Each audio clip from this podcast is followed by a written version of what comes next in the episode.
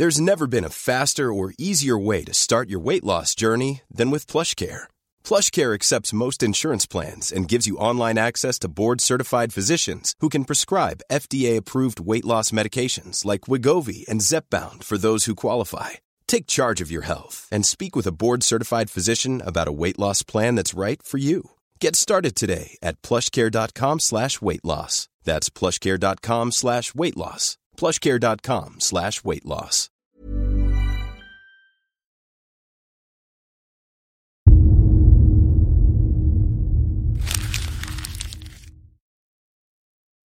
Seguirle el ritmo al país no es cosa fácil, pero en este espacio intentaremos, semana a semana y en 25 minutos, comprender juntos lo que sucede en el territorio que habitamos. Esto es Semanario Gato Pardo y yo soy Fernanda Caso.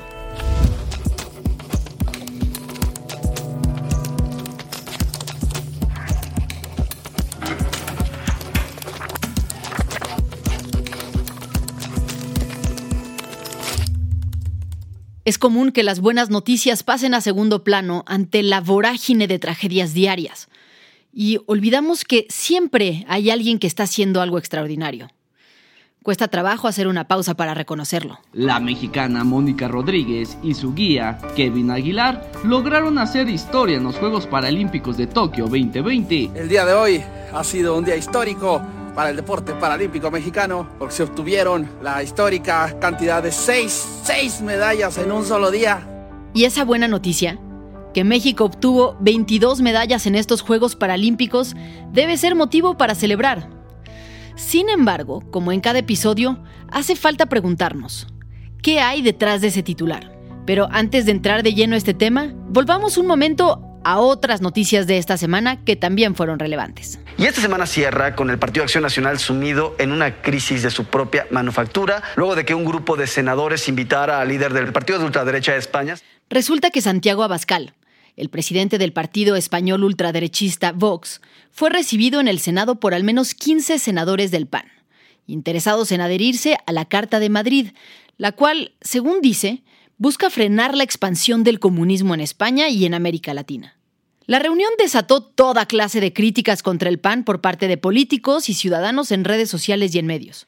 La respuesta del presidente Andrés Manuel López Obrador ante este hecho no tardó en hacerse presente. Del Vox se unieron con el PAN, porque son lo mismo, ¿no? Nada más que este, simulaban los del PAN otros de que eran eh, demócratas. Y no, son conservadores y ultra conservadores, casi fascistas. Y aunque muchos senadores y liderazgos panistas han condenado la decisión de reunirse con el dirigente de Vox, la postura de la dirigencia nacional del PAN ha sido muy tibia. Otro de los temas de esta semana es uno sumamente doloroso. Este lunes 30 de agosto, como cada año, se conmemoró el Día Internacional de las Víctimas de Desapariciones Forzadas. En la Ciudad de México hubo nueve manifestaciones y dos marchas. El martes, en la junta editorial de Semanario Gatopardo, donde discutimos el contenido de cada episodio, Ale, una de las editoras, quien sigue de cerca este tema, trajo a la mesa datos durísimos. El de las manifestaciones por los desaparecidos y la cifra de 90.000 desaparecidos y 21.000 durante el gobierno de AMLO, que es el horror del horror. Creo que sí tenemos que nunca quitar el dedo del renglón de ese tipo de historias. La Comisión Nacional de Búsqueda informó que entre 1964 y 2021, las cifras de personas desaparecidas ascienden a más de 91 mil. Tan solo en el mes de agosto de este año hubo un aumento de 1.293 personas desaparecidas. Estamos hablando de casi 43 por día. Pero esta no es la única crisis social grave por la que atraviesa el país. Que les van a ayudar, que les van a sacar papeles. ¿Cuándo lo creemos? El comportamiento de él fue malo. El pasado sábado 28 de agosto, una caravana de migrantes haitianos y venezolanos de aproximadamente 700 personas salió de Tapachula, en Chiapas, donde se encontraban asentados mientras esperaban a que se resolvieran sus solicitudes de refugio. Después de semanas y hasta meses sin saber nada de las autoridades, decidieron iniciar una travesía hacia el norte en busca de un mejor lugar para esperar una respuesta. Pero se encontraron con bloqueos de la Guardia Nacional. Las fuertes imágenes de lo que, más que un bloqueo, parecía una cacería de migrantes, le dieron la vuelta al mundo, despertando la indignación de los especialistas y de la comunidad internacional. ¡Solo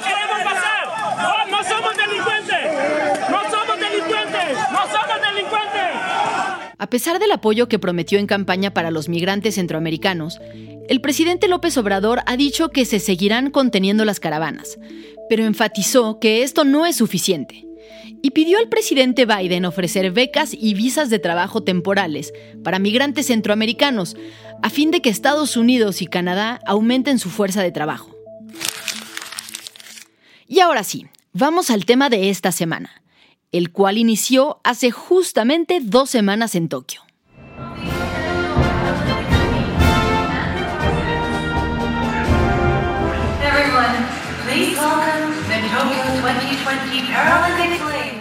Y sí, naturalmente la duda que nos ha surgido a todos los mexicanos al ver los extraordinarios resultados de México en estos Juegos es, ¿qué está haciendo mejor nuestro país en el deporte adaptado que en el deporte convencional? ¿Por qué México quedó en lugar 20 del mundo en los Paralímpicos, pero hasta el 84 en los Olímpicos? Bueno, pues Majo, Fabiola y yo, que somos el equipo de investigación de Semanario Gato Pardo, nos dimos a la tarea de buscar datos e información que nos permitiera encontrar estas respuestas. Pero en el camino nos dimos cuenta de que teníamos mucho más dudas. ¿A quién se le ocurrió empezar a hacer estos juegos? ¿Cómo se clasifican los deportistas? ¿Son las mismas disciplinas que en los juegos convencionales? ¿De qué vive un atleta paralímpico? ¿Desde cuándo existen? Antes de empezar a hablar de Tokio, había mucho que entender. Y ese recorrido nos llevó hasta Londres en 1948.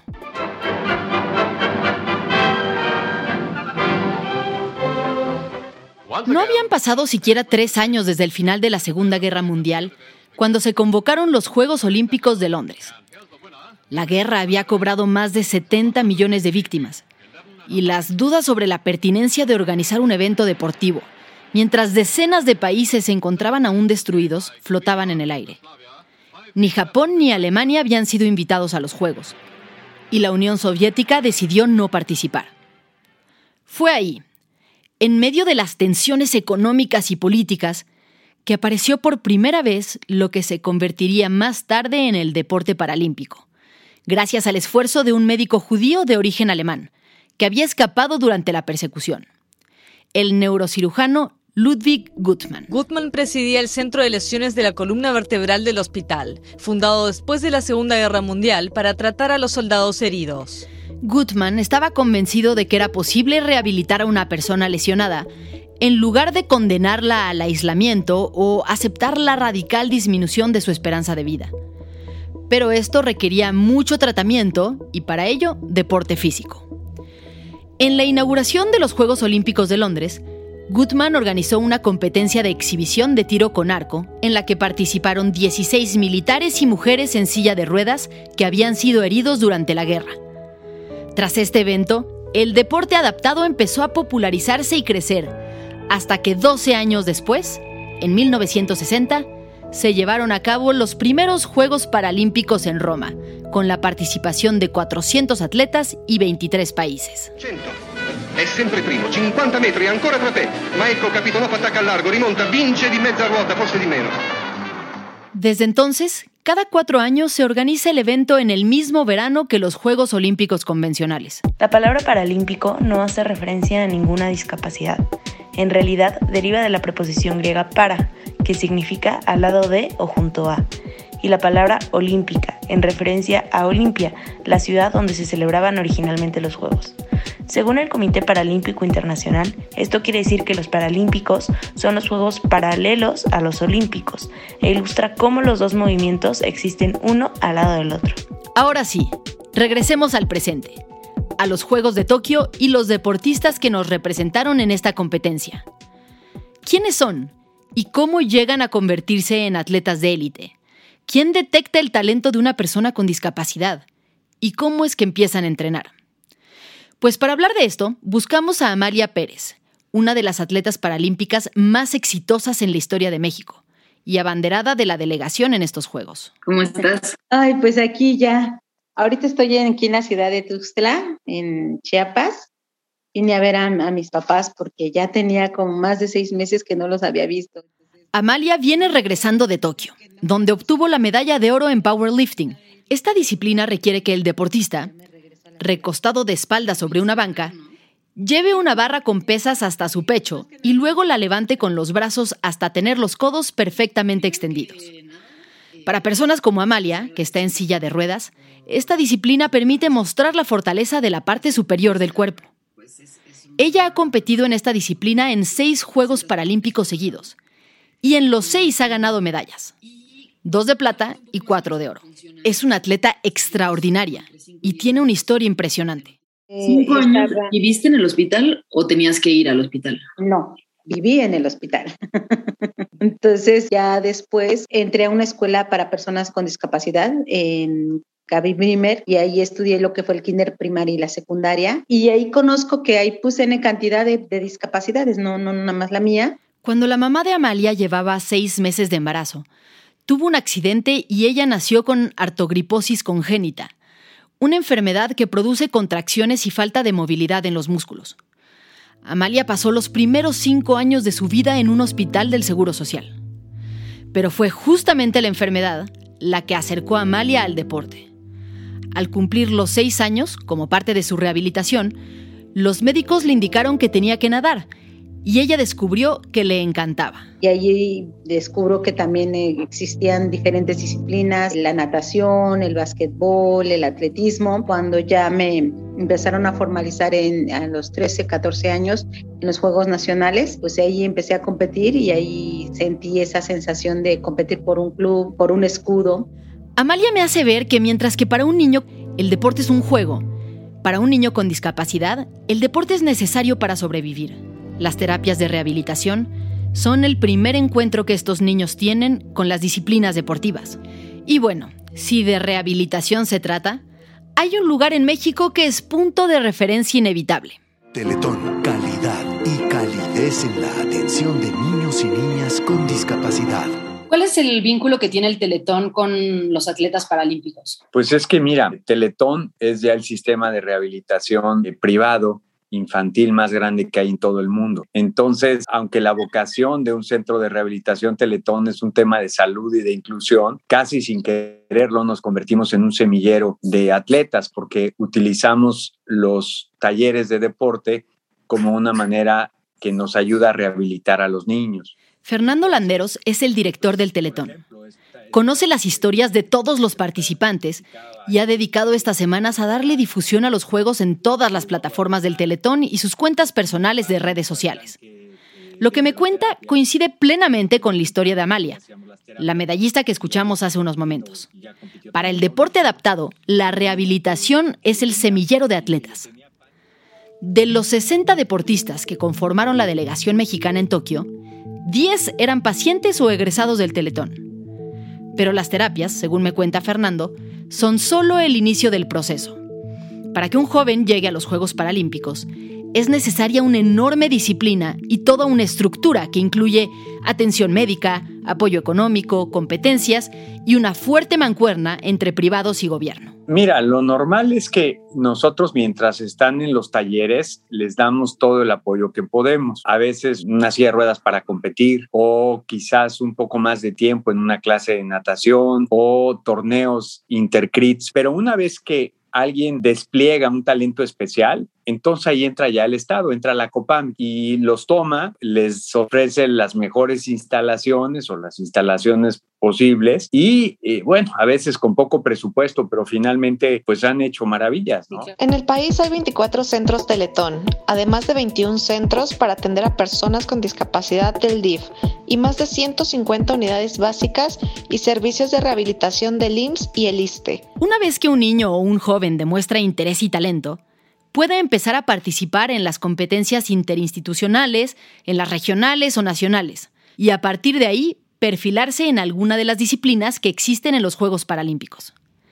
Pero más allá de la discapacidad, ¿qué diferencias hay entre unos Juegos y otros? Pues la primera diferencia está en el número de atletas que compiten. En los Juegos Olímpicos de Tokio compitieron 11.500 deportistas convencionales y solo 4.400 deportistas paralímpicos. Otra diferencia es el número de disciplinas que compiten. Este año hubo 33 deportes en los Juegos convencionales y solo 22 en los paralímpicos. Sin embargo, aunque son menos atletas y menos deportes, hay más medallas disponibles. Para estos Juegos de Tokio hubo 339 premiaciones en los convencionales y 559 en los paralímpicos. ¿Cómo puede suceder esto? La clasificación es un elemento crucial del deporte paralímpico sin el cual este no sería competitivo o simplemente sería injusto. En atletismo, por ejemplo, una persona sin una pierna, que usa una prótesis, difícilmente podría competir con otra que esté en una silla de ruedas o con una que sea ciega. Es por esto que se hace un proceso de clasificación, el cual incluye un análisis del expediente médico y valoraciones por parte de expertos de cada competidor. Se divide en categorías, es decir, compite en categorías separadas o juntas una persona que es completamente ciega y una persona que es débil visual. Eh, sí se dividen, se les llama clasificaciones. Hay tres clasificaciones, el B1, que es el ciego total, B2, que alcanza a ver a, a lo mejor las sombras, y el B3, es el que alcanza a ver este, todo el puede leer en negro, ¿sí? Pero son clasificaciones que ya no las da un, un oftalmólogo. Efraín Mora es presidente de la Federación Mexicana del Deporte para Ciegos y Débiles Visuales. Sí, yo quedé ciego a los, ajá, yo quedé ciego a los 18 años eh, en el estado de Veracruz en un asalto. Me pegan un, un balazo, y de esto quedó ciego. El balazo fue muy cerca, eh, con una escopeta, y de ahí después perdí ambos ojos. Efraín me explica que, además de la suya, hay otras cuatro federaciones que integran en conjunto al Comité Paralímpico Mexicano. Se trata de la Federación Mexicana de Deportes para Sordos, la de silla de ruedas, la de parálisis cerebral y la de deportistas especiales, que se refiere a las personas con alguna discapacidad intelectual. Es decir, a diferencia de los deportes convencionales, donde las federaciones se organizan alrededor del deporte específico que se practica, como la Federación de Natación, de Gimnasia o de Fútbol, en este caso, las federaciones se organizan en torno a las discapacidades de los atletas. Dentro de los 22 deportes de los Paralímpicos, existen algunos que son deportes tradicionales adaptados, como el fútbol, donde las personas ciegas juegan con un balón más pesado y que suena. O el atletismo, en el que las personas ciegas corren con un guía. O el básquetbol en silla de ruedas. Sin embargo, hay otros deportes que solo existen en los Juegos Paralímpicos y no en los convencionales. Tal es el caso de la bocha. Se parece mucho a la popular petanca y exige una sabia combinación de técnica, habilidad y estrategia. En este juego, practicado principalmente por personas con parálisis cerebral, se lanza una bola intentando que quede cerca de un objetivo. Otro deporte exclusivamente paralímpico es el golbol, el juego insignia de las personas ciegas, en el que hay dos largas porterías chaparras y tres jugadores en cada equipo que intentan anotar goles con una pelota sonora. ¿Cómo se financian las federaciones de paralímpicos? Actualmente sí nos, eh, quien nos apoya pues es el, el, gobierno. Yo creo que el 90% el recurso lo da el gobierno federal, porque pues todas las federaciones convencionales, por decir las de fútbol, básquetbol, eh, todas esas federaciones pues son rentables, les pueden cobrar a sus deportistas. Aquí a las personas con discapacidad, la mayoría son de bajos recursos, ¿no? Como dice Efraín, la mayoría de los deportistas son personas de muy bajos recursos. Pero, ¿por qué? Bueno, es que la discapacidad en muchas ocasiones genera pobreza en una familia por los costos asociados al cuidado y al tratamiento. Pero por otro, aunque no es exclusivo, hay mucha mayor discapacidad donde hay pobreza. Fernando Landeros, del Teletón, me explica esta correlación. Una familia que no tiene acceso por pobreza a una buena atención médica, pues probablemente ese niño va a nacer con algún reto, ¿no? Una mamá que no cuida su embarazo, que no cuida su nutrición, una familia que consume drogas, ¿no? Algo tan sencillo, pero ¿cuántas madres mexicanas no consumen ácido fólico? Eh, el ácido fólico previene un 75% de que un niño nazca con una espina bífida. Según datos del INEGI, en México hay poco más de 6 millones de personas con discapacidad. Se trata del 4.9% de la población total del país. Sin embargo, los números no son iguales en todos los estados. En Oaxaca, Guerrero y Tabasco, el porcentaje de habitantes con discapacidad supera el 6%. Por otro lado, en Quintana Roo y Nuevo León, este dato no alcanza siquiera el 4%. Sumado al contexto de pobreza en el que nacen y viven muchísimos niños y jóvenes con discapacidad, está la falta de acceso a trabajos bien pagados y apoyo en general por parte de gobiernos locales y federal. Pero, en medio de esta terrible situación, algo se ha hecho bien en el deporte paralímpico, que ha conseguido que, poco a poco, los apoyos económicos para los atletas paralímpicos sean similares a los de los atletas convencionales. Ahorita se ha buscado mucho homologar también esos estímulos y se ha logrado, se ha logrado en gran parte, entonces todavía falta mucho trabajo, pero creo que vamos por buen camino. Liliana Suárez es presidenta del COPAME, el Comité Paralímpico Mexicano desde 2016. Me toma la llamada de Zoom desde Tokio, donde estaba acompañando a los últimos atletas mexicanos que faltaban por competir. Le pregunto sobre las becas o estímulos que reciben los atletas paralímpicos. Pues va variando. Hay algunos atletas, por ejemplo, que están recibiendo pues alrededor de 50 mil pesos, 60 mil en el LIF. Y de ahí las bases pues, vienen en función del posicionamiento que tienen, de acuerdo a las reglas de operación. Honestamente, no esperaba escuchar estos montos. 50 a 60 mil pesos mensuales sí permiten realmente a una persona dedicarse de tiempo completo al deporte en México. Pero lograr que a los atletas paralímpicos se les vea igual que al resto en términos presupuestales ha costado muchísimo esfuerzo de los propios deportistas, de activistas y de personas como Liliana, quien lleva 26 años trabajando en el deporte adaptado. Sin embargo, ella misma me explica que las buenas becas son solo para los de hasta arriba de la pirámide. Quien apenas empieza a entrenar profesionalmente, aunque sea un niño o un joven con muchísimo talento y potencial, recibe muy poco un estímulo muy bajo que pues, reciben alrededor de dos mil, tres mil pesos, que es muy poco, realmente eso no les sirve para su carrera, ¿no? Como tal. Sin embargo, ellos van poco a poco escalonando y bueno, pues van obteniendo de alguna manera mayores resultados. Muchos deportistas paralímpicos trabajan en tiendas, vendiendo artículos por catálogo o en empleos que pagan muy poco y requieren poca preparación. Según me cuentan, las grandes empresas difícilmente contratan a una persona con discapacidad para puestos exigentes, aunque ellos tengan toda la capacidad para llevarlos a cabo. Vuelvo entonces a los Juegos de Tokio y le hago otra pregunta a Liliana. ¿Cuáles son las disciplinas en las que México participó en estos Juegos? Atletismo, natación, bocia, powerlifting, para taekwondo, tiro con arco, para triatlón, remo, equitación, bueno, ecuestre. Fueron 11 disciplinas. Es decir, a pesar de que México solo participó en la mitad de los deportes de los Juegos, obtuvimos el lugar 20 del mundo. Es un puesto altísimo en la tabla. Además, obtuvimos el mejor resultado en medallas para el país desde Atenas 2004. Todas estas conversaciones me dejan pensando en la pregunta original.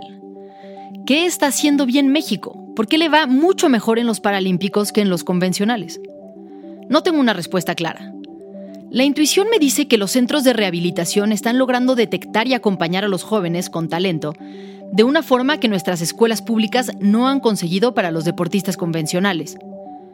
Otra posible respuesta me la sugiere Fernando Landeros, del Teletón. Yo me acuerdo que un día le preguntaba a Saúl Mendoza, que es el máximo ganador, atleta mexicano en Paralimpiadas, en silla de ruedas, y le dije, oye Saúl, ¿por qué ustedes ganan tantas medallas y los atletas olímpicos no? Y me dijo, te vas a reír, porque, porque no es una respuesta políticamente correcta, pero nosotros desde el día que nacemos estamos brincando obstáculos. Pero un verdadero atleta sabe que la prueba más difícil ya la ganó en la vida.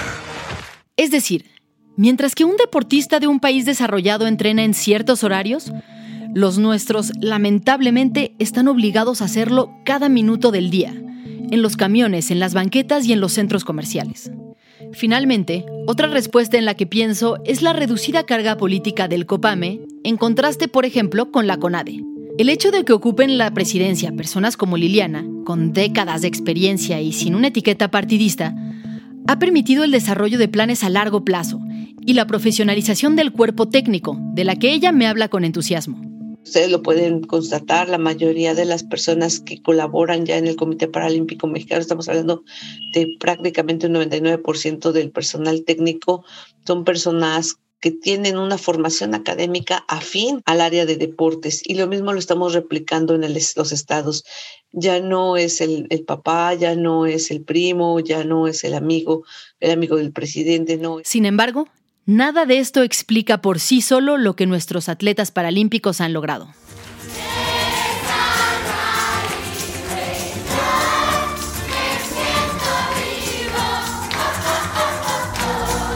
en un país lleno de barreras.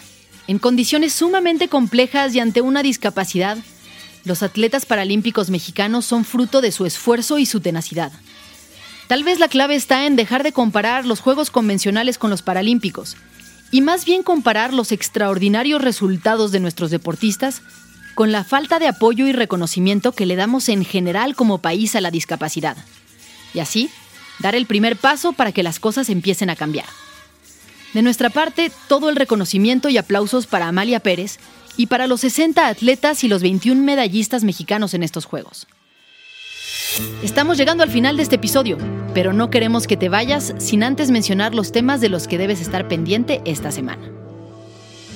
A partir de hoy arranca la fase 27 del Programa Nacional de Vacunación en la capital, con lo que se espera aplicar segundas dosis de AstraZeneca en seis alcaldías. Azcapotzalco, Iztapalapa, Benito Juárez, Gustavo A. Madero, Venustiano Carranza e Iztacalco. Y ya está disponible en tiendas el nuevo número impreso de la revista Gatopar, que en esta ocasión habla del trabajo y explora desde imágenes y textos los retos y transformaciones del mundo laboral. Y no es por presumir, pero está tan bonita que parece un artículo de colección. Así que no se la pierdan. Muchas gracias por habernos escuchado y gracias también a quienes hicieron posible este episodio. Alejandra González Romo, Guillermo Sánchez y Sandra Barba en la selección de temas y elaboración del guion. A Joaquín León en el diseño creativo. María José Vázquez y Fabiola Vázquez como asistentes de investigación. Y Pablo Todd de Mano Santa por la producción sonora. Nos encontramos aquí mismo, la próxima semana, en Semanario Gato Pardo.